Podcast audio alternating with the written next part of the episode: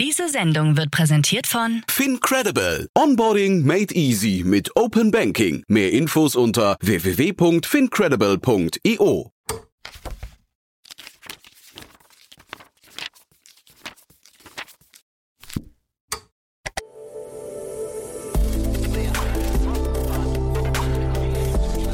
Startup Insider Daily. Read Only. Der Podcast mit Buchempfehlungen von und für Unternehmerinnen und Unternehmer. Hallo und herzlich willkommen zu Startup Insider Read Only. Ganz schön, dass du wieder dabei bist. Mein Name ist Annalena Kümpel und ich spreche in diesem Format mit Autorinnen und Autoren von Businessbüchern. Heute mit Friederike Fabricius. Friederike ist Neurowissenschaftlerin, Keynote-Speakerin und Autorin. Sie war schon mit ihrem ersten Buch Neurohacks hier und ist heute mit dem Buch Flow at Work, Gehirngerecht führen, die besten Leute finden und halten da. Das Buch war ein Wall Street Journal Bestseller, hat sich super verkauft, verkauft sich immer noch fantastisch, Riesenerfolg und das Gespräch mit Friederike war mega spannend. Wir haben gesprochen über die Basis für gehirngerechtes Führen. Das sind die verschiedenen Neurosignaturen. Allein da ist schon ganz, ganz, ganz viel Info drin. Wir haben uns angeguckt, was gehirngerechtes Führen eigentlich für ArbeitnehmerInnen bedeutet und was es für den Alltag von Führungskräften bedeutet. Außerdem sprechen wir über verschiedene Frameworks, die Friederike entwickelt hat und die man auch in ihrem Buch nachlesen kann, die dabei helfen, gute gehirngerechte Führung zu entwickeln. Und am Ende gibt es noch ein paar ganz konkrete Tipps für Gründerinnen und Gründer. Ich wünsche euch ganz viele Learnings und ganz viel Freude bei dem Interview. Und dann lasst uns direkt loslegen. Werbung Hi, hier ist Nina aus dem Content-Team von Startup Insider. Vielleicht hast du es ja schon gehört, wir haben endlich neben unserem Hauptkanal Startup Insider nun auch separate Kanäle für unsere verschiedenen Formate eingerichtet. Wenn du zum Beispiel nur unser tägliches Nachrichtenupdate Startup News hören möchtest, kannst du ab jetzt ausschließlich den Startup News Kanal abonnieren. Gleiches gilt für Investments und Exits, Startup Spotlight und alle anderen Formate, die zukünftig kommen werden. Die volle Ladung Startup Insider, also alle Formate, gibt es natürlich weiterhin hier auf dem Hauptkanal. Also, um die einzelnen Kanäle zu abonnieren, besuche jetzt startupinsider.de/slash insider. Wir sehen uns auf deinem Lieblingskanal. Startup Insider Daily. Read Only. Hallo liebe Friederike, herzlich willkommen zu Startup Insider Read Only. Wie geht's dir? Mir geht's super. Fantastisch. Wo, wo erwische ich dich gerade? Wo bist du? Bin gerade in Heidelberg. Ähm, genau, in meinem Videostudio und ja, bin bereit hier für das Interview. You're ready. Du warst ja schon mal hier. Da haben wir über äh, Neurohacks gesprochen. Dein, ich glaube, erstes Buch. Habe ich das richtig mhm, aufgeschrieben? Mhm, mh. Und jetzt äh, gibt's ein ein neues Buch, Flow at Work, Gehirngerecht führen, die besten Leute finden und halten. Und ich glaube, wir müssen zuallererst sagen, herzlichen Glückwunsch, weil dein Buch kam ursprünglich in den USA raus und äh, ist direkt ein Wall Street Journal Bestseller geworden. Wie fühlt sich das an? Ja, das war schon ziemlich krass, würde ich mal sagen. Also ein tolles Gefühl. Ähm, ich konnte es irgendwie erst gar nicht fassen, weil es war so, mein Verlag in den USA, mit denen hatte ich irgendwie so einen Call nach ähm, einen Tag nach Pub Date, also nach dem Erscheinen. Mhm. Und ich dachte mir, ja, es ist halt so ein Call, wo wir so drüber sprechen, wie keine Ahnung, worüber wir sprechen werden. Und dann sagten die mir, dass sie einen Reprint machen, also so einen Nachdruck und ich dachte mhm. mir, das Buch ist doch gestern erst rausgekommen. Was macht ihr da? Es erschien mir irgendwie merkwürdig, weil eigentlich macht man sowas, keine Ahnung, vielleicht nach ein paar Wochen, je nachdem, wie, wie, wie hoch die Auflage ist. Und die Auflage war schon ziemlich hoch. Und dachte ich irgendwie, wow. Und dann ein paar Tage später sagte mir mein Verlag, ja, es sieht so aus, dass wir vielleicht ähm, eine von auf einer dieser Bestsellerlisten sein werden. Und ich dachte mir auch nur, wow.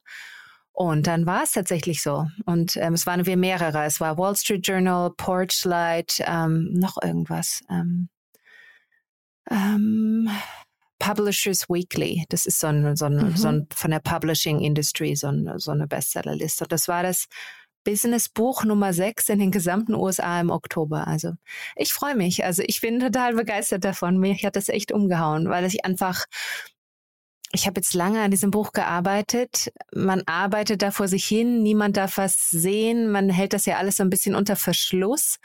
Und dann äh, freut es mich natürlich riesig, dass so viele Menschen es tatsächlich gekauft haben, gelesen haben, es lieben, es weiterempfehlen. Es ist dann für mich wirklich eine riesen, mhm. Riesenfreude, einfach zu wissen, dass es tatsächlich irgendwo im Wohnzimmer liegt oder irgendjemand auf der Couch liegt und es gerade liest und es nicht nur einfach irgendwo verstaubt. Ja. ja. ist so eine Bestsellerliste auch nochmal ein, ein Push? Also wie viel macht es aus? fürs Marketing? Ah, das weiß ich nicht. Aber okay. es ist, glaube ich, schon so. Ich glaube, ich habe irgendwo gelesen, dass es ungefähr den, also es, es treibt dann schon den Verkauf nochmal nach oben. Also was bei mir jetzt zum Beispiel passiert ist in den USA, haben die Flughäfen angefragt nach meinem Buch bei meinem Verlag. Und normalerweise kann man davon ausgehen, dass jedes Buch, was irgendwo am Flughafen liegt, sozusagen Paid Placement ist. Also dass quasi die Autoren oder der Verlag dafür gezahlt haben, dass das Buch dort liegt. Das wissen die meisten Leute gar nicht, dass das so ja. funktioniert.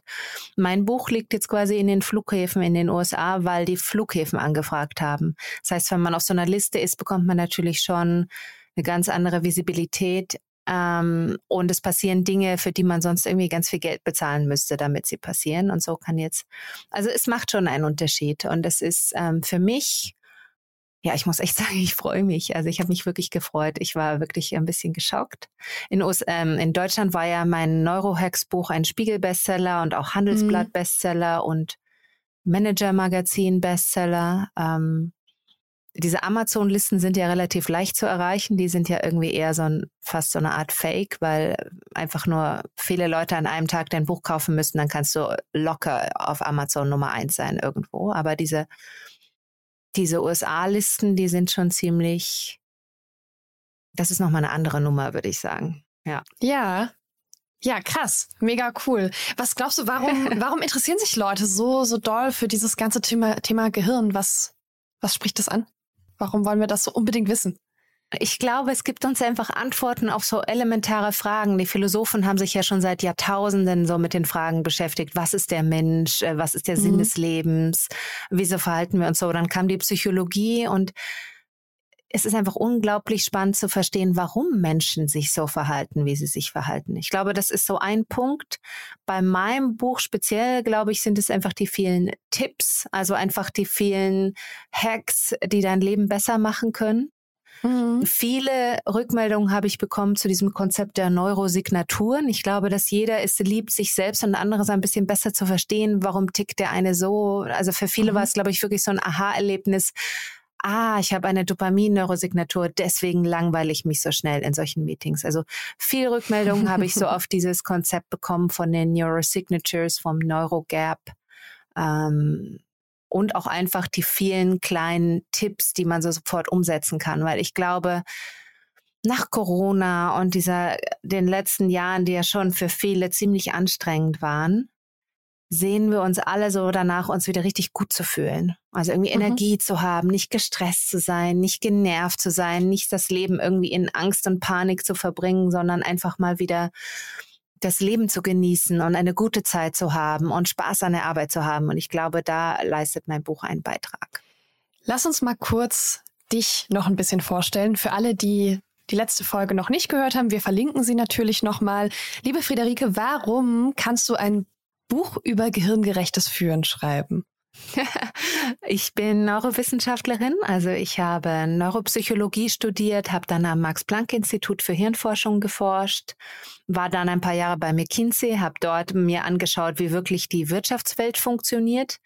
Und im Grunde genommen besteht meine Arbeit daraus, diese beiden Welten miteinander zu verbinden, quasi die Neurowissenschaften und die Wirtschaft ähm, miteinander zu mhm. verzahnen, sagen wir mal. Und eigentlich bringe ich so die Erkenntnisse aus der Hirnforschung in die Wirtschaftswelt. Und das ist mein Ding. Also ich glaube, das ist so das Schöne daran, dass es so viel noch gibt, was wir von den Neurowissenschaften gar nicht nutzen im Business.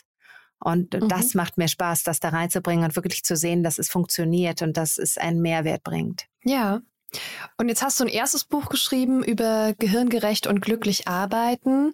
War da schon klar, dass du auf jeden Fall auch ein Buch für in Anführungszeichen die andere Seite, also für die Führungskräfte schreiben wirst und sagen, sagst, ich zeige euch auch mal, wie man, wie man gehirngerecht führt? sagen wir es mal so, die Zielgruppe für die beiden Bücher sind eigentlich die gleichen. Man könnte auch den mhm. Untertitel von meinem ersten Buch nehmen und auf das zweite draufkleben. Das wäre nur etwas repetitiv. Also es ist gar nicht mal eine andere Zielgruppe. Mhm. Ähm, ich habe also, dass ich ein weiteres Buch schreiben würde, war mir eigentlich schon sofort klar, nachdem mein Buch rauskam, weil ich hatte so viel Spaß am Schreiben gehabt und ich fand mhm. das alles so spannend und irgendwie macht es mich glücklich. Deswegen, und ich hatte auch eine sehr positive Resonanz auf mein erstes Buch. Deswegen war mir schon klar, dass ich dann noch eins schreiben würde. Ähm, und momentan denke ich auch gerade, beginne ich gerade mit meinem dritten Buch. Ähm, es ist gar nicht mal eine andere Zielgruppe. Also ich würde sagen, beide Bücher funktionieren sowohl für die, die einfach irgendwo arbeiten und sei es bei einem Hundefriseur oder irgendwo mhm. im Supermarkt oder als Tennislehrer oder also es ist gar nicht mal unbedingt, es muss nicht mal ein Bürojob sein. Und es funktioniert auch für die Führungskräfte und es funktioniert auch für Unternehmen und mhm. zum Beispiel Startups, die Dinge anders machen wollen, die einfach von Grund auf die Art, wie man arbeitet, besser strukturieren wollen. Ja, eine Sache ist, glaube ich, neu. Du hast Interviews ins Buch eingebaut. Das war, glaube ich, im ersten noch ja, nicht der Fall, wenn ich mich richtig erinnere. Gemacht. Ja, richtig, gut erkannt. Ähm, genau, ich habe diesmal am Ende jedes Kapitels so einen so einen Thought Leader interviewt, also jemand, der irgendwie was Tolles gemacht hat oder mhm. anders arbeitet. Also ich habe zum Beispiel die Ariana Huffington, Scott Barry Kaufman.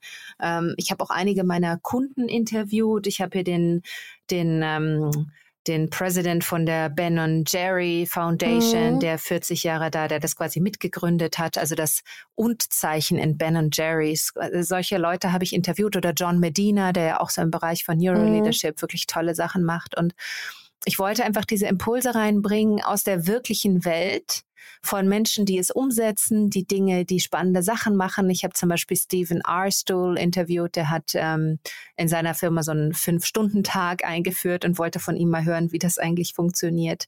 Ähm, ja, war, war sehr bereichernd für mich, weil ich dadurch mhm. einfach auch nochmal andere Menschen zu Wort kommen lasse, ohne dass es das jetzt dominiert. Aber ich finde, es sind einfach schöne, nette Impulse und jeder bringt so was ganz anderes mit rein.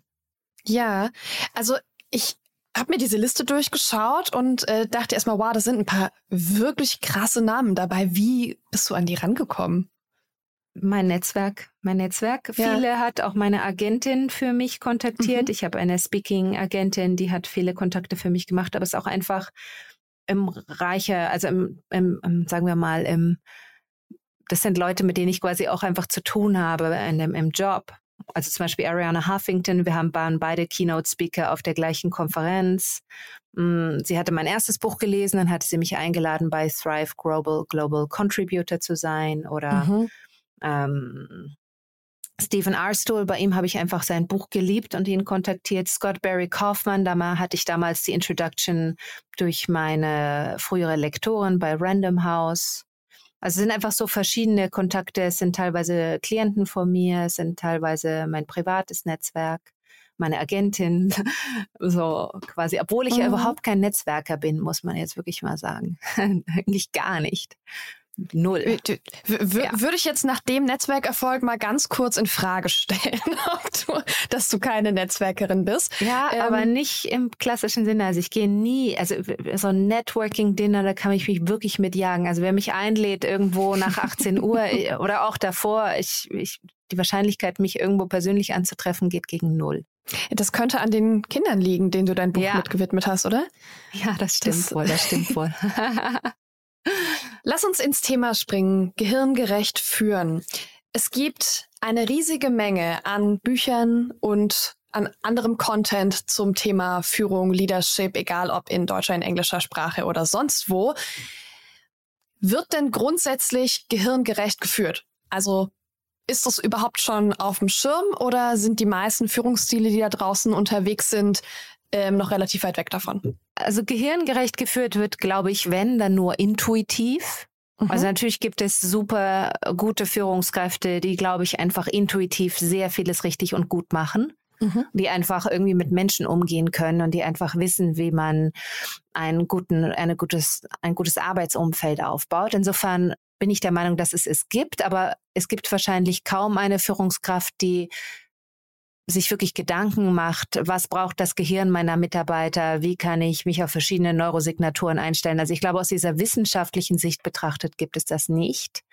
Es gibt natürlich viele Menschen, die sich Gedanken über Leadership machen, aber nur wenige mhm. davon, die wirklich so überlegen, okay, wie kann ich den Dopaminspiegel meiner Mitarbeiter heben?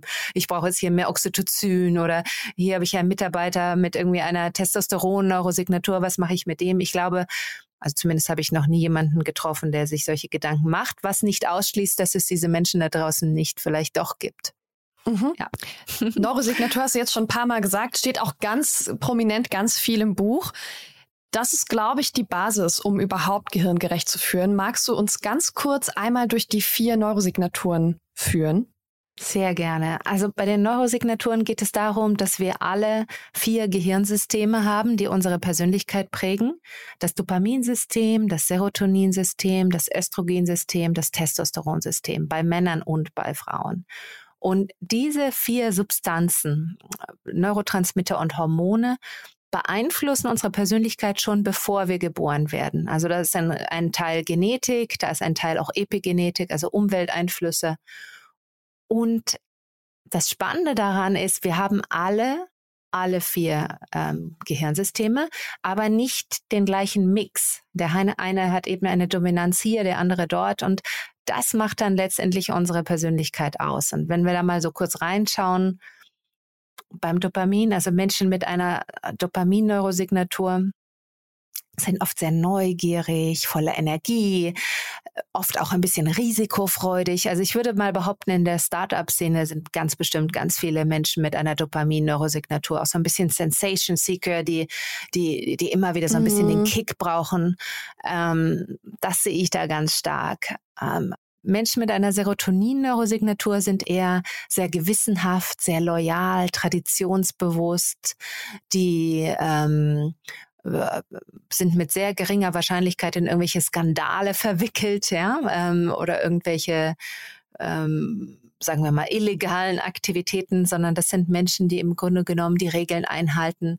Aber das klingt ein bisschen langweilig, aber ist natürlich super wichtig, weil was passiert mhm. in einer Gesellschaft, wo jeder nur nach dem Kick strebt und keiner schaut, ob irgendwie die Kosten gedeckt sind? Ja, also insofern sind das komplementäre Eigenschaften. Und Menschen mit einem aktiven Testosteronsystem sind eher durchsetzungsstark, machtbewusst, ehrgeizig, bringen die Dinge gerne so auf den Punkt, also reden nicht lange herum, mm, sind auch oft ziemlich tough. Und dann haben wir noch Menschen mit einem eher aktiven Östrogensystem oder Oxytocinsystem da sehen wir Empathie, den Fokus auf Menschen, ähm, verbale Fähigkeiten und oft auch laterales Denken, also so eine Kreativität, dass sie intuitiv Muster erkennen, wo andere Menschen noch gar nicht sehen.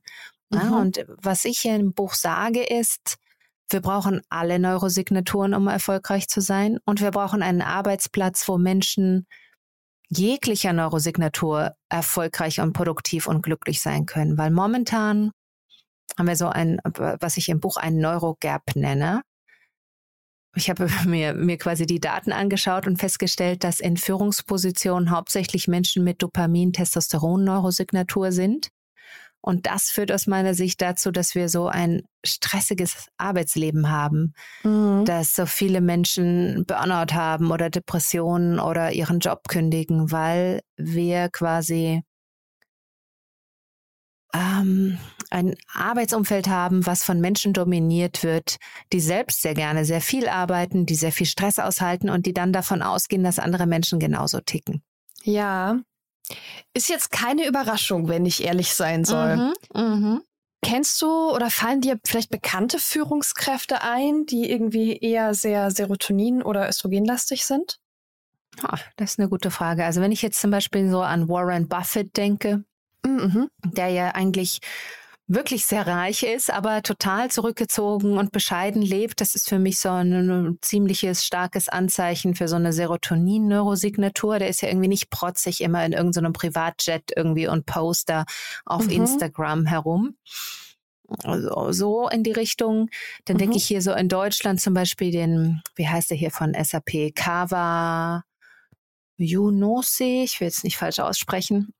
Ich muss sagen, dass ich das nicht weiß. Ja, ja, ähm, der HR-Chef von, von SAP, ähm, der hat aus meiner Fernanalyse auch äh, sehr starke Östrogenanteile, also wirklich diesen mhm. People-Focus. Ja, und das meine ich ganz positiv. Er hat ja einen Riesenerfolg, auch ähm, massenhaft Follower, wird ja wirklich gefeiert überall, gewinnt ständig irgendwelche Preise für den besten Arbeitsplatz. Und das sind jetzt für mich so zwei Beispiele, die mir einfallen, ähm, die, die so davon abweichen. Und die zeigen auch, dass man sehr erfolgreich sein kann, weil man eben keine Dopamin-Testosteron-Neurosignatur hat. Ja. Ähm, du hast gesagt, wir brauchen Arbeitsplätze, in denen Menschen mit allen Neurosignaturen erfolgreich sein können. Was brauchen die Leute denn? Weil ich stelle mir vor, dass jemand mit einem starken Testosteronsystem und jemand mit einem starken Östrogensystem so unterschiedliche Anreize und Arbeitsumfelder brauchen, dass ich mir gerade schwer, schwer vorstellen kann, wie das vereinbar ist. Ja, also der Punkt ist gar nicht mal unbedingt, dass man dann für jeden irgendwie so ein Individualprogramm aufmachen muss, mhm. weil das wird ja dann irgendwann ziemlich umständlich. Dann müsste man ja irgendwie die Neurosignaturen aller Mitarbeiter messen, dann müsste man irgendwie für jeden so sein eigenes Programm stricken. Ich würde sagen, wir sollten ähm, auf eine Ergebniskultur setzen wo es im mhm. Grunde genommen total egal ist, wo du arbeitest, wie du arbeitest, wann du arbeitest. Ob du jetzt dich in ein Café setzt, ob du zu Hause dich irgendwo einschließt, ob du irgendwie zwölfmal am Tag duscht, weil dir da die besten Ideen kommen, ob du im Homeoffice arbeitest oder ob du ins Büro gehen möchtest, das müsste mir als Chef eigentlich komplett egal sein, mhm. solange du Ergebnisse lieferst. So, ja. und da müssen wir, glaube ich, hin. An dem Punkt, wo ich nicht mehr micromanage, wie arbeitet diese Person, wie viele Meetings macht die am Tag, sondern in dem Moment, wo jeder machen kann, was er will, solange er seine Ziele erreicht, kann sich ja jeder sein eigenes gehirnfreundliches Umfeld schaffen. Ja. Das ist, glaube ich, der Punkt, der entscheidende Punkt, dass wir weg müssen von diesem, diesem Modell, alle müssen ins Büro oder alle müssen ins Homeoffice oder alle müssen dies und alle müssen das, sondern das Einzige, was mich doch eigentlich interessiert, ist, do you deliver or not? Ja, also kriegst du es hin? Ja, nein. Und ob, wo und wie das jemand dann erreicht, würde ich dann dem Einzelnen überlassen. Mhm. Das ist ganz viel Eigenverantwortung. Ich will gleich noch kurz mit dir darüber sprechen, wie Führungskräfte so loslassen können und ob jede Führungskraft nach ihrer Gehirnsignatur das tatsächlich gut kann mit dem Loslassen. Mhm. Aber erstmal äh, bleiben wir vielleicht bei den, bei den Arbeitnehmenden. Ähm, woher weiß ich denn, was für mich gut funktioniert? Weil es gibt einen riesigen Haufen an Wahrheiten, die irgendwie unterwegs sind darüber, wie man produktiv arbeitet. Und also meine Mama sagt mir immer, ja, dann machst du hier eine To-Do-Liste, dann machst du hier eine Tabelle und dann funktioniert das. Und ich sitze immer da und denke, nee, kriege ich nicht hin, tut mir leid. Ich kann, aus irgendeinem Grund kann ich es nicht abarbeiten. Ähm, also was funktioniert, wenn diese ganz klassischen, so macht man das, Arbeitsweisheiten nicht mehr funktionieren? Ha, das ist ein guter Punkt. Ich würde sagen, was funktioniert, ist Freude, Furcht und Fokus. Mm. Ich habe in meinem Buch ein Modell aufgestellt, wie wir in den Flow kommen. Mhm. Ich glaube, es ist ganz entscheidend, dass der Einzelne weiß, wie er in den Flow-Zustand kommt. Also wie schaffe ich es, in diesen Zustand der Produktivität zu kommen, wo ich die Zeit vergesse, wo ich ganz anwesend bin im Hier und Jetzt und wo ich wirklich liebe, was ich tue und wo ich wirklich ganz viel erreiche in kurzer Zeit. Das ist ja eigentlich so der Traum, sowohl jedes Arbeitgebers als auch Arbeitnehmers, weil es mhm. einfach Spaß macht, man produktiver ist und seine Bestleistung bringt. Und mhm. der Punkt ist der, die meisten Leute erreichen diesen Zustand irgendwie zufällig. Also so irgendwie, man, plötzlich ist er da und man freut sich drüber, so ein bisschen wie so ein Regenbogen. Man freut sich, wenn man ihn sieht, aber man kann ihn nicht aktiv herbeizaubern, es sei denn, man ist irgendwie ein Einhorn oder so. Mm, und ja, ich dachte gerade an meine Tochter, die also zurzeit sehr auf dem Einhorn und Regenbogentrip ist. Ähm, aber es ist so, man kann es strategisch erzeugen. Und ich glaube, alles, was man braucht, ist eben im Englischen sage ich Fun, Fear and Focus, auf Deutsch Freude, Furcht und Fokus. Und da muss ich mir eigentlich nur die Frage stellen, was macht mir Freude bei der Arbeit? Was mache ich so richtig gerne? Worin bin mhm. ich richtig gut? Ja, darauf sollte man sich fokussieren, dann hat man das Dopamin im Gehirn. Also das kann ja für deine Mutter was ganz anderes sein als für dich. Mhm. Deine Mutter hat Freude an ihren To-Do-Listen und du freust dich, wenn vielleicht, wenn du ein etwas kreatives Chaos hast und arbeitest so am besten. Entscheidend ist, wie du dich fühlst. Na? Ja. So, also dann hast du Dopamin. Und beim, bei der Furcht ist es so, es geht darum, so einen Zustand der leichten Überforderung zu erreichen. Auch das ist wieder sehr individuell. Menschen haben unterschiedliche optimale Stresspunkte. Das heißt, der Punkt, an dem vielleicht jemand anderes schon total gestresst ist, ist der Moment, wo du gerade erst richtig in Fahrt kommst und umgekehrt.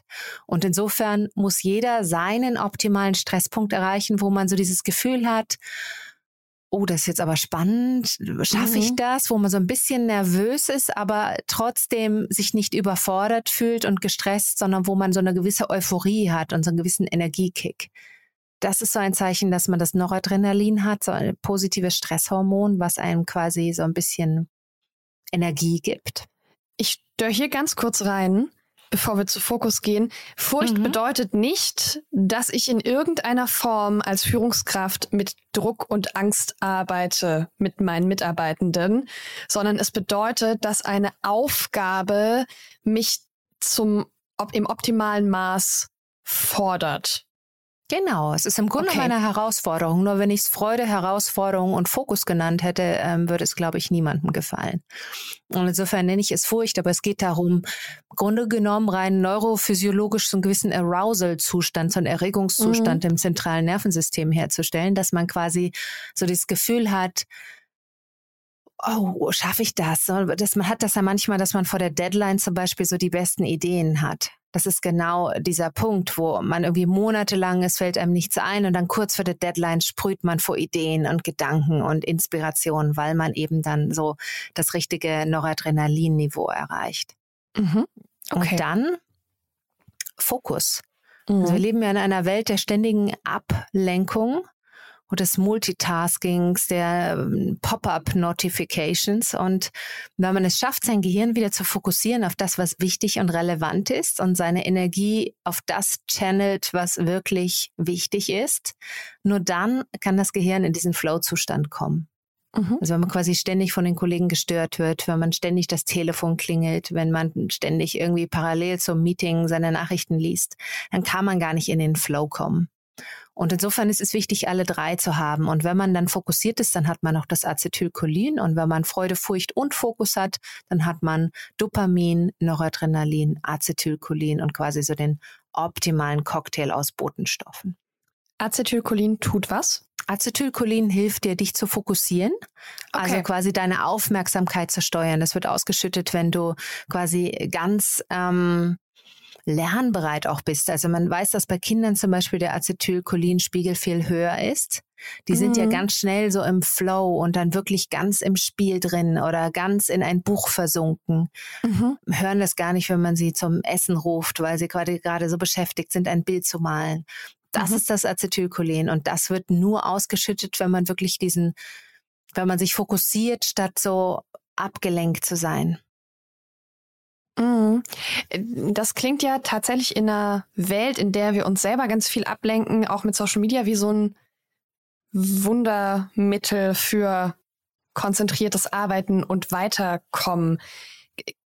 Kann ich irgendwas tun für meinen Acetylcholin, ich äh, finde es aus irgendeinem Grund ein schwieriges Wort, Haushalt, ähm, außer ich setze mich jetzt einfach hin und bin fokussiert, weil ganz oft ist das ja schwer. Ganz oft ist das schwer. Es ist ganz auch einfach so, wenn du deine Freude optimierst und deine mhm. Furcht, dann kommt das Acetylcholin von ganz allein. Also ich habe so eine Formel, wo ich sage Freude plus Furcht gleich Fokus. Dieses ganze, du kannst natürlich Mindfulness Meditation machen, du kannst natürlich Yoga machen, du kannst natürlich beim Sport deine Körperwahrnehmung stärken. All diese Sachen sind gut, mhm. aber nicht unbedingt notwendig. Also du kannst auch einfach versuchen, die Freude in deinem Leben zu optimieren. Ich glaube, das ist ein bisschen einfacher. Ja, mhm. also quasi deinen Dopaminspiegel zu steuern. Du kannst versuchen, das Stressniveau für dich richtig einzustellen, so dass es quasi nicht langweilig ist, aber auch nicht überfordernd. Mhm. Und dann kommt das Acetylcholin im Grunde genommen von ganz alleine. Und du kannst natürlich dich abschirmen von der Außenwelt. Du kannst natürlich schon steuern, ob dich gerade jemand anrufen kann oder nicht, ob dein Phone irgendwie auf Airplane Mode mhm. ist oder nicht. Und insofern kannst du natürlich versuchen, Ablenkungen einfach mal im Keim zu ersticken, indem du es nicht so leicht machst für andere, dich da rauszureißen. Mhm. Du hast gerade Yoga gesagt und ich, ich bin, glaube ich, im Moment bei zwei Dritteln des Hörbuchs. Ich glaube, du hast ganz am Anfang erzählt, dass du Yoga eigentlich für dich gar nicht so gerne magst. Erzähl mal kurz, warum bitte. Ja, ich, ich hasse Yoga. Also Yoga ist für mich total. Das Yoga ist super fürs Gehirn hier an alle, die zuhören. Also macht bitte weiter euer Yoga. Es ist super für euch. Für mich ähm, persönlich, es war irgendwie so, ich habe irgendwie so einige Freundinnen, die Yoga lieben und die mir immer sagen, ah, ich komme gerade vom Yoga, ich bin so entspannt oder irgendwie so oder ah, seitdem ich Yoga mache, habe ich keine Rückenschmerzen mehr oder ah, beim Yoga komme ich so richtig in den Flow. Ja, dann bin ich immer mal mitgegangen oder es gibt ja auch, also ich habe ja irgendwie fünf Schwangerschaften hinter mir, da wird da mir ständig irgendwie Schwangerschafts-Yoga scheint ja irgendwie so das Nonplusultra zu sein. Ja, dann gehe ich dahin setze mich da irgendwie auf diese Matte, mache da irgendwelche Verrenkungen und ich merke, wie bei mir einfach der Stressspiegel steigt.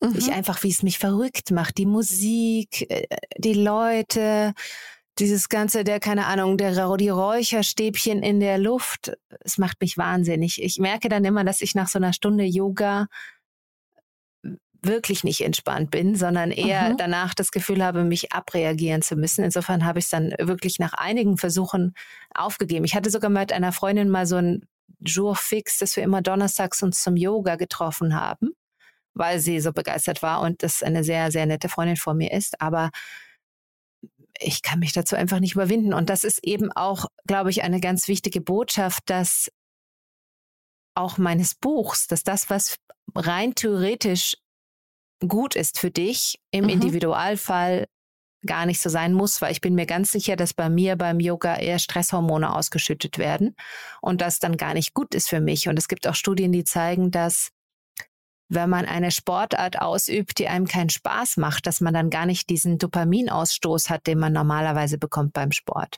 Das heißt, ja. unser Körper reagiert auch nur dann positiv auf solche Impulse, wenn wir es auch genießen und wenn wir es auch wirklich wollen. Das heißt, der positive Effekt von Yoga, der passiert nicht von selbst oder automatisch, sondern wenn man es nun mal hasst und und irgendwie äh, die meditative Musik einen irgendwie eher so zum Erbrechen bringt, dann ja, dann, dann sollte man es vielleicht einfach lassen. Und das ist, glaube ich, eine, eine ganz gute Botschaft. Es ist eine sehr simple Botschaft, aber, äh, glaube ich, trotzdem eine, die man vielleicht manchmal hören muss, weil wir sehr oft mhm. so dieses Gefühl haben, weil andere es machen, muss es gut für mich sein. Mhm. Ich genieße gerade sehr, wie wenig du offensichtlich Yoga machst. Ganz sympathisch. Ja, ähm, also. Hast du eine andere Sportart? Bist, weiß ich nicht, bist du dann irgendwie Läuferin oder Crossfitterin oder sowas, was, wo du sagst, das finde ich richtig cool? Ich mache sehr, sehr gerne Sport. Also ich mache ja. Krafttraining mhm. relativ intensiv. Ich gehe wandern. Ich liebe es zu tanzen ähm, ja, Schwimmen, also Sport jeglicher Art. Ich gehe auch gerne laufen. Ich bewege mich sehr gerne. Ja, mhm. ich liebe Sport mit dem Hauptfokus auf Krafttraining. Also ich liebe eigentlich so diese typischen Bodybuilder-Übungen, ähm, so äh, rumänisches Kreuzheben, Bankdrücken, ja. Klimmzüge, Split Squats. Das ist meine Welt. Ich wollte gerade fragen, was deadliftest du gerade? Ähm, ich deadlifte gerade 75 Kilo. Nice. Ähm, ja, das ist so mein, meine beste Disziplin ist Bankdrücken. Bin ich jetzt endlich über die 40 Kilo Marke gekommen. Ähm, da bin ich jetzt gerade ganz äh, begeistert. Da habe ich gerade meinen persönlichen Rekord endlich mal gebrochen. Mhm. Führst du, dass du kein Yoga magst, dafür aber gerne ähm, schwere Gewichte hebst, irgendwie auf deine Neurosignatur zurück? Ja. Ja, also ich glaube, dass Yoga also viele Östrogen-Neurosignaturen lieben Yoga, da zähle ich mich eigentlich auch dazu. Mhm. Aber ich glaube, dass wenn man so eher in Richtung Serotonin geht, mhm. dass einem dann Yoga eher gefällt, als wenn man so auf der Dopaminspur ist. Mhm. Ausnahmen bestätigen die Regel. Ich habe in meinem Buch auch einen totalen Dopamin-Junkie interviewt und der hat mir dann eröffnet, dass er gerne Yoga macht. Ich wollte ihn eigentlich darüber interviewen, wie er irgendwie den Mont Blanc ersteigt und Ultramarathon läuft und so. Und dann hat er mir erzählt, dass er die letzten zwei Jahre immer Yoga gemacht hat. Hat er natürlich meine Agenda durchkreuzt ähm, in unserem Interview. Aber ja. ich glaube schon, dass es eine gewisse Korrelation gibt. Und ich glaube, er macht auch so irgendwie so eine Art Hardcore-Yoga, was dann schon auch körperlich sehr anspruchsvoll werden kann. Mhm. Vielleicht war ich auch nur im falschen Yogakurs. Vielleicht brauchst du einfach eine Runde, äh, weiß ich nicht, Power Hot Yoga. Genau, also irgendwie irgendwas sowas. ganz Schnelles bei 40 Grad. Genau, das klingt viel besser. ja, okay, dann ähm, ab in die Sauna, nimm die Yogamatte mit. Ähm, ich bin gespannt, was, was du erzählst. Auch schön, dass du auch was mit rausnimmst aus diesem Podcast. ähm, lass uns mal auf die Führungskräfte schauen. Sind bestimmte Neurosignaturen bessere Führungskräfte als andere? Nein. Nein. Also ich glaube, was man schon braucht, also ich glaube, es gibt schon Kombinationen, sagen wir mal, die nicht gut sind. Mhm. Ähm, und das ist, wenn zum Beispiel ein Minimum an Empathie fehlt. Mhm. Ähm, also das wäre für mich eher die Negativdefinition. Was wäre eine Neurosignatur, die ich nicht auf die Menschen loslassen würde? Da wäre ich sehr mhm. vorsichtig, wenn jemand wirklich im Bereich der Empathie wirklich ein Manko hat. Ist es mhm. sehr schwer, äh, Menschen zu führen, wenn man null Empathie hat. Das sehe ich auch immer wieder. Das sehe ich auch immer wieder, dass das zu Problemen führt, dass Menschen befördert werden, die fachlich brillant sind, aber dann eigentlich kein Gespür für Menschen haben. Mhm. Die quasi die Performance im Business nach oben treiben, aber alle anderen Menschen in den Wahnsinn. Da würde ich sagen, das ist eine Neurosignatur, die vielleicht sich eher auf sein Fachgebiet konzentrieren sollte und nicht so viel Verantwortung für andere Menschen übernehmen sollte. Und ansonsten, glaube ich, sind es einfach unterschiedliche Führungsstile. Was oft sehr gut funktioniert, sind Menschen, die ein sehr ausgewogenes Profil haben, die quasi von allen Bereichen so ein paar Komponenten haben, weil die sich sehr gut in andere hineinversetzen können. Ja. Ähm, das ist natürlich immer irgendwie eine gute Voraussetzung. Das sehe ich auch öfter bei Führungskräften, dass die quasi in allen vier Bereichen ähm, starke Werte haben. Das sind dann so Leute, die eigentlich mit allen klarkommen. Das ist natürlich äh, ein Plus. Ja. Mhm. Mm, und ansonsten glaube ich, muss man einfach die Fähigkeit haben, die Reflexionsgabe haben, zu verstehen, dass das, was einem selbst gefällt, nicht unbedingt das Richtige für die anderen ist.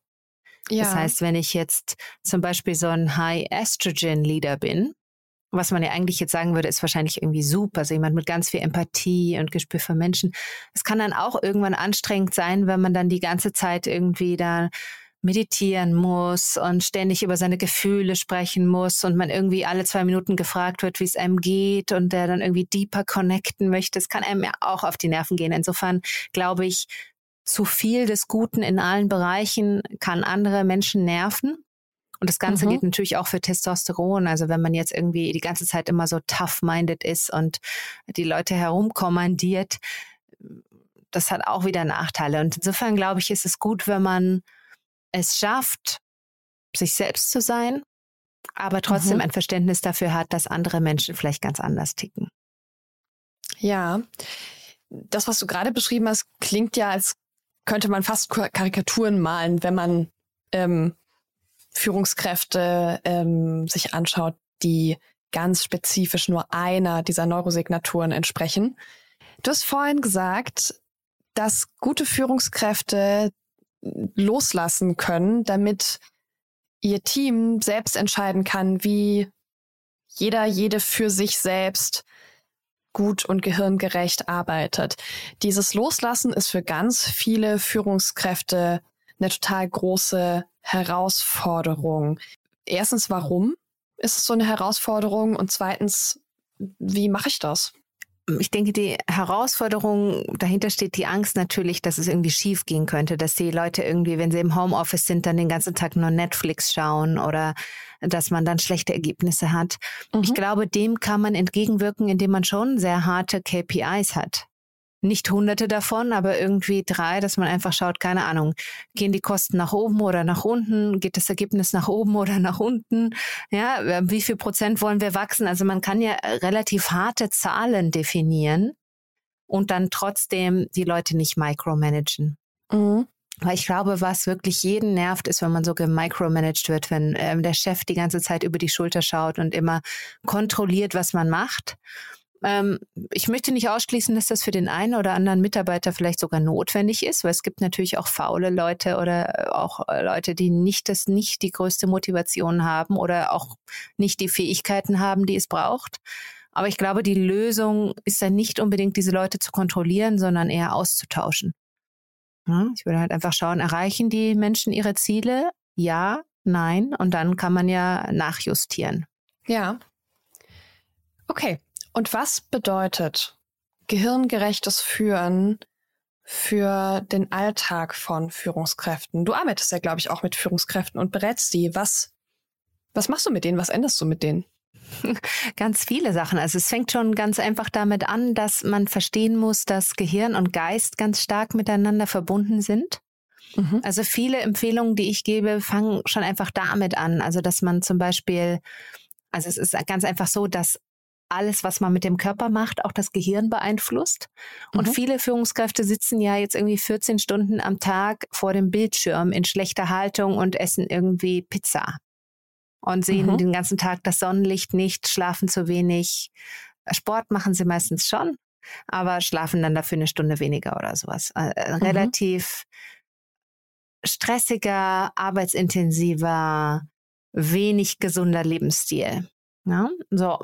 Und wenn man quasi, also ein, ein, ein Hinweis, den ich oft gebe, ist der, wie gut zum Beispiel Sport für das Gehirn ist, wie wichtig es ist, dass wir Sonnenlicht ähm, sehen, also dass wir nicht den ganzen Tag drinnen verbringen und gebe dann auch so Impulse wie zum Beispiel Walking Meetings, also dass man quasi die bestehende Arbeitszeit so optimiert, dass man zum Beispiel Standing Desks hat. Das sind so ganz einfache äh, Sachen. Man kann zum Beispiel so ein paar Trampoline aufstellen im Office. Das kostet wirklich nicht viel.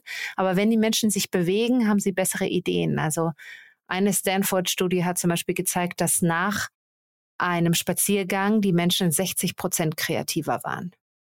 Das sind schon mhm. ziemlich extreme Zahlen, wenn man sich das mal überlegt. Also mhm. wenn es irgendwie auf Amazon so eine so ein Medikament gebe oder irgendwie so eine Droge, wo man hinterher 60 Prozent kreativer ist, irgendein so Supplement, das würden ja die Leute wie verrückt kaufen. Aber äh, dass man kreativer ist, wenn man gemeinsam einen Spaziergang macht, statt im Konferenzraum zu sitzen, das ist den meisten Menschen nicht so klar. Und insofern habe ich auch so ein Konzept, ich nenne das Sport, Sleep, Snacks and Sunlight, dass man erstmal so die Grund ähm, Voraussetzungen optimiert. Ich nenne das Neurobalance, also die Neurobalance erreichen. Dann rede ich mit denen über Fun, Fear and Focus, die verschiedenen Neurosignaturen, wie man sein Decision-Making optimieren kann, wie man besser lernen kann. Es kommt immer darauf an, was sie eigentlich für eine sagen wir mal, was die, das Problem gerade ist. Zurzeit habe ich viele Anfragen zum Thema Change, Umgang mit Veränderung, Resilienz. Ähm, Performance ist immer so ein Thema. Wellbeing. Und, und das heißt, Leute kommen zu dir und sagen, hiermit muss ich jetzt umgehen. Was, was will mein Gehirn von mir, liebe Friederike? Äh, sag mir, was ich machen soll? Oder wie genau sieht diese Anfrage aus? Ich mache eigentlich nur eine Sache. Ich kriege zwar mhm. solche Anfragen, aber ich werde da quasi, das führt bei mir nicht dazu, dass ich dann da irgendwas mache, sondern ich mache halt eigentlich nur Vorträge, ich mache nur Keynote Speaking. Mhm. Das heißt, ich, die Firmen laden mich ein zu irgendwelchen großen Veranstaltungen, dann komme ich halt einen Vortrag, beziehungsweise ich komme gar nicht, sondern ich mache das nur virtuell. Ähm, ich halte einen Vortrag und hinterher kann man dann Fragen stellen. Das ist eigentlich so das klassische Setup meiner Arbeit. Und insofern sieht es nicht so aus, dass ich da irgendwie Einzelcoaching mache oder einzelne Personen berate, sondern es sind dann meistens eher ein paar tausend Leute, die da sind. Mhm. Gibt es Leute, die das machen? Also weißt du das? Gibt es irgendwie eine Riege von BeraterInnen, die zum Thema gehirngerechtes Führen, gehirngerechtes Arbeiten beraten? Absolut. Ich glaube, da gibt es jede Menge, alle möglichen Coaches, die, die sich darauf spezialisiert haben. Ähm, ist einfach nur ein anderes Businessmodell als meins. Ja. Ich bin auch zertifizierter Coach, aber ich habe quasi ich habe mehr Freude an meinen Vorträgen und insofern mache ich nur das. Aber es gibt, glaube ich, jede Menge äh, Coaches, die sich auf das Thema spezialisiert haben und in dem Bereich dann mit Einzelpersonen arbeiten oder mit Teams. Ja, er erwarten wir noch deine Train-the-Trainer-Ausbildung? Kommt die noch? Äh, ich, ich glaube nicht, weil es mir, glaube ich, einfach zu kompliziert ist. Also momentan äh, kann ich mich dazu nicht überwinden, weil es mich, aber ich möchte ja, ich habe Spaß an meinen Keynotes. Ich habe keinen Spaß unbedingt daran. Ich habe das früher schon öfter gemacht. Also ich habe schon einige Leute ausgebildet. Insofern äh, kenne ich es. Ich weiß nicht, ich habe hab irgendwie keine Lust, irgendwelche Leute zu managen. Ich arbeite mhm. sehr gern alleine. Es ist ein sehr, es reduziert wirklich die Komplexität in meinem Leben, weil ich habe irgendwie ein Gespräch mit meinen Kunden, die sagen mir, was ihr Problem ist. Ich entwickle dann eine Keynote, ich halte meinen mhm. Vortrag, ich beantworte die Fragen and that's it. So, mhm. und das ist eine sehr schöne Art zu arbeiten. Es hält mir den Kopf frei, um meine Bücher zu schreiben. Und ich hätte gar keine Lust, da irgendwie diese ganzen also momentan kann ich mich, ich habe da schon öfter drüber nachgedacht, weil ich natürlich solche Anfragen die ganze Zeit bekomme, aber ähm, Lust habe ich dazu nicht und deswegen mache ich es auch nicht. Was ich stattdessen gemacht habe, ist, ich habe jetzt zum Beispiel ein, eine Masterclass aufgenommen, um das einfach für Menschen zugänglich zu machen, die nicht bei meinen Firmen-Events sind, weil mein Business ist eigentlich immer hinter geschlossenen Türen. Ich mache nie öffentliche Veranstaltungen. Mhm. Sondern es ist immer so, keine Ahnung, Google lädt mich ein, BCG lädt mich ein, EY lädt mich ein, Siemens lädt mich ein. So sieht mein Leben aus. Ja. Und äh, da kommt ja quasi jetzt jemand, der mein Buch liest, gar nicht rein, es sei denn, die Firma lädt mich ein. Und insofern habe ich jetzt meine Masterclass aufgenommen, sodass quasi jeder ähm, sich damit beschäftigen kann und irgendwie die, die Tipps bekommt. Mhm. Machst du keine öffentlichen Veranstaltungen, weil du das so entschieden hast oder fragen die dich einfach nicht an? das ist irgendwie nicht meine Welt. Also ich bin irgendwie selten bei irgendwelchen, also zum Beispiel neulich hatte ich so für Zoom ein Event, das war öffentlich. Also manchmal sind die Events öffentlich oder bei mhm. Lundbeck war ich neulich, die haben auch das dann quasi auf LinkedIn freigeschaltet oder mhm. virtuell mhm. freigeschaltet. Aber eigentlich ist mein Modell B2B, also Businesses, die mich anfragen. Mm, und das ist dann meistens firmenintern, es sei denn, es ist für die Kunden. Also zum Beispiel bei Wacom habe ich äh, jetzt im November eine Veranstaltung gemacht. Das war dann zum Beispiel für deren Kunden. Das konnte sich auch jeder anschauen. Also es ist schon manchmal mhm. für die Öffentlichkeit da, aber es kann sich quasi, es ist dann aber trotzdem firmenspezifisch mhm. das ja. Event. Genau, das ist so meine Welt. Das ist so mein, mein, da bewege ich mich. Ähm, mhm. Ja. Und wenn wir jetzt äh, in den Alltag von Gründerinnen und Gründern schauen, die ja zu einem großen Teil hier auch unsere Zielgruppe sind, ähm, die fangen an äh, mit einem vielleicht ganz kleinen Gründungsteam und wachsen dann und wachsen dann. Wie kann man so eine Unternehmenskultur von Anfang an so aufbauen, dass man gut gehirngerecht führen kann? Vielleicht gibt es so ein paar kleinere Dinge, wo du sagst, setzt einfach das um. Mhm, Bitte. Mhm, mhm. Ich glaube, da ist ganz wichtig dieses Prinzip so get things right in the beginning. Das habe ich, glaube ich, in meinem Kapitel 7, wo es so um Zusammenarbeit und, und Kooperation geht, geschildert. Es ist unglaublich wichtig zu verstehen, dass die Menschen ihre Gewohnheiten eigentlich in den ersten Millisekunden festlegen oder am Anfang sehr aufnahmebereit sind. Mhm. Und insofern würde ich mir sehr gut überlegen, welches Verhalten möchte ich belohnen? Ja, mhm. welches Verhalten möchte ich nicht sehen? Und ich würde relativ intensiv in das Training der Mitarbeiter am Anfang in, investieren. Also ich würde mir sehr viele Gedanken machen, welches Verhalten möchte ich quasi hier gelebt sehen und welches Verhalten möchte ich nicht sehen und das sehr klar kommunizieren am Anfang, weil neue Mitarbeiter sind lernbereit und offen und wollen sich anpassen. Irgendwann hat man den Zug dann verpasst und es wird dann sehr schwer, es wieder umzudrehen. Also ich erinnere mich, dass ich mit dem Gründer von einem sehr erfolgreichen, sagen wir mal, Einhorn-Startup gesprochen habe ähm, und, und habe ihn gefragt, gesagt, wow, was ja wieder in der Zeitung mit euren ganzen coolen Sachen, die es bei euch im Büro gibt, ja. Mhm. Und dann hat er gesagt, ja, wir, wir müssen aufhören mit diesen Interviews, weil es zieht die ganz falschen Leute an. Also es kommen dann nur noch so Bewerbungen rein von Leuten, die irgendwie Billard spielen wollen und Kicker und die das irgendwie cool finden, vier Tage auf Ibiza Party zu machen. Aber ich will ja eigentlich, dass die Leute motiviert sind zu arbeiten mm, und auch verstehen, dass es hier eben nicht nur um Fun geht, sondern auch um Leistung. Und da muss man, glaube ich, von Anfang an die richtigen Signale setzen. Also ich habe ja selbst mein Fun für ein Focus-Modell. Natürlich sollen die Leute Spaß bei der Arbeit haben. Man muss aufpassen, dass man die richtigen Signale setzt, mhm. die richtigen Verhaltensweise belohnt und dass man das gleich am Anfang macht. Also viele Firmen machen das ja sehr erfolgreich, dass sie wirklich einen sehr intensiven Onboarding-Prozess haben. Da würde ich mir wirklich überlegen, welche Signale sende ich hier aus, welche Botschaften, weil wenn sich das einmal in die Gehirne festgesetzt hat, kriegt man das relativ schlecht wieder raus und die Leute sind dann auch geradezu beleidigt, wenn man was ändert. Also es haben viele Startups, mhm. glaube ich, dieses Problem, dass sie am Anfang so alles locker, lustig und dann kommt irgendwann die Realität und die ähm, ähm, die Mitarbeiter finden das dann nicht mehr so witzig. Also eine, eine Geschichte habe ich auch an meinem Buch, weil da habe ich den Stephen Arstow nach seiner fünf Stunden, seinem Fünf-Stunden-Tag gefragt.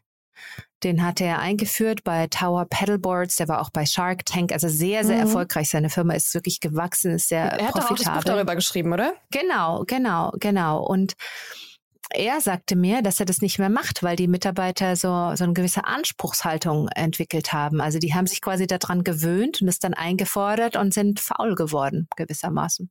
Und insofern muss man, glaube ich, er hat es jetzt zum Beispiel so geändert, dass es den Fünf-Stunden-Tag nur noch im Sommer gibt, wenn das Wachstumsziel erreicht wurde. Das heißt, die arbeiten sich gemeinsam den Fünf-Stunden-Tag.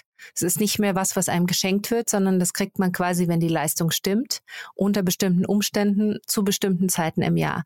Und das ist, glaube ich, die Realität, weil ähm, er sagte einfach, die Leute fanden das am Anfang toll, das hat toll geklappt und irgendwann waren die dann, haben die dann quasi um Punkt 13 Uhr so den Stift fallen lassen und wenn sie mal irgendwann irgendwas ein bisschen mehr machen mussten, weil es irgendwie wirklich notwendig war, war keiner mehr dazu bereit. Und das ist dann natürlich ein Mindset, was man nicht haben möchte. Ja, krass. Okay, also von Anfang an die richtigen Impulse setzen. Ja, ist, glaube ich, extrem wichtig. Also einmal am Anfang richtig lernen, die Zeit investieren, als dass man dann hinterher feststellt, dass es alles in, den, in die falsche Richtung gelaufen ist. Also, also ich, ich bin nicht dafür, also ich sage ja immer irgendwie die Autonomie, die Mitarbeiter selbst entscheiden lassen, aber man muss natürlich am Anfang sehr klar die Regeln erklären und sehr klar erklären, was man sich erwartet, worauf es ankommt, was einem wichtig ist. Ähm, und nicht einfach nur laissez-faire-mäßig schauen, was passiert. Das meine ich damit nicht. Mhm. Du hast vorhin erzählt, du schreibst gerade schon an deinem dritten Buch. Kannst du schon erzählen, worum es grob gehen wird? Das ist noch geheim, das ist noch geheim, aber ich muss sagen, es war, es war für mich äh, ein, ein cooler Moment, als ich diesen Aha-Moment hatte, weil ich habe dann wirklich aktiv, also es war so, ich habe mein Buch kam raus, es war ein Riesenerfolg. Mm, und dann kommen natürlich Anfragen von Agenten oder irgendwie, die irgendwie sagen, und gibt es irgendwie, ne, jetzt wäre ein guter Moment, um quasi wieder einen Book Deal zu machen. Mhm. Und ich dachte mir so, boah, ich bin jetzt eigentlich erstmal ziemlich erschöpft von diesem ganzen Book Launch. So, mir, mein Gehirn ist leer. Ja, mir fällt gar nichts ein. So, ich dachte erstmal so, oh Gott, ein neues Buch. Habe ich überhaupt noch irgendwas zu sagen? Quasi hatte ich so ein bisschen so einen Moment wirklich nach diesem ganzen Launch. Das war schon ziemlich intensiv. Dachte ich eher, jetzt brauche ich erstmal irgendwie so zwei Monate Ferien auf den Bahamas oder sowas, ja. Und dann hat sich mein Gehirn aber damit beschäftigt und dann war das wirklich so, dann habe ich aktiv quasi so das gemacht, was ich in meinem Buch auch empfehle, dass man sich Gedanken macht und dann aber was ganz anderes macht, sei es Duschen oder Sauna oder Spazieren gehen oder eine Massage, irgendwie sich entspannt, erholt, mhm. nicht aktiv drüber nachgehen und dann kommen einem so die besten Gedanken, wenn man so in diesem Alpha-Modus ist. Und das habe ich dann quasi aktiv gemacht, weil ich dachte, jetzt ist schon eigentlich ein guter Moment, um den nächsten Buchdeal zu machen, ähm, zumindest den abzuschließen. Und dann hatte ich tatsächlich in so einem Alpha-Zustand die entscheidende Idee und jetzt ist mein Gehirn die ganze Zeit am Ideen sammeln. Also ich bin noch nicht am Schreiben, ich bin quasi mhm. am Book Proposal schreiben. Ja, und deswegen werde ich auch noch nichts verraten, aber es ist, glaube ich, es wird, also ich bin total begeistert. Ich habe es bisher, glaube ich, vier Leuten gezeigt und die waren alle äh, totale Fans. Also ich glaube, es wird nochmal was ganz anderes. Und also gleiche Zielgruppe, aber äh, quasi nicht das gleiche Konzept irgendwie nochmal. Also es wird quasi was Neues, was wir alle brauchen, was unser Leben besser macht. Aber ich will jetzt wirklich nichts verraten, weil es einfach, ähm, das mache ich, wenn ich quasi ähm, weiter fortgeschritten bin. Friederike, jetzt bin ich ja grauenhaft neugierig. Ich sag ganz äh, furchtbar, was du da tust. Ähm, da müssen wir wohl einfach aufs nächste Interview warten. Ja, also ich liebe meine neue Buchidee. Ähm, ich bin ganz, also ich, ich habe dann wirklich so, mir macht das wirklich Spaß. Mhm. Und ich glaube wirklich, ich hatte mir überlegt, was für ein Buch würde ich selbst gerne lesen. Mhm. Weil das ist ja so ein bisschen also man kann sich natürlich Gedanken machen, was die Menschen da draußen wirklich brauchen. Und das machen ja viele, die suchen dann nach Google Keywords und so. Aber es hat mich alles gelangweilt. Ich habe mir überlegt, was für ein Buch würde ich jetzt im Buchladen mir herausgreifen und wirklich lesen? Was würde mein Leben besser machen? Und das war so dann für mich der Moment, wo ich genau wusste, was ich gerne hätte. Ja. Und ähm, darüber schreibe ich jetzt mein Buch. Aber wie gesagt, das ähm, sprechen wir mal in einem Jahr und dann ähm, ja, ja, ich, ich freue mich auf das Buch mit dem Titel Yoga für Menschen, die Yoga hassen. Ähm, wir, wir, wir, gucken, wo wir landen. Ich bin, ich bin sehr, sehr gespannt. Vielen, vielen Dank, äh, dass du das zweite Mal hier warst. Vielen Dank für die äh, Insights und für die Tipps, ja, die du gegeben hast. Dir. Ich danke dir für die schöne Zeit, die tollen Fragen ähm, und ähm, freue mich, wenn wir uns dann zum dritten Mal sehen. Genau, wir hören uns beim nächsten Buch. Bis dann. Tschüss. Ja, tschüss. Startup Insider Daily. Read Only. Der Podcast mit Buchempfehlungen von und für Unternehmerinnen und Unternehmer.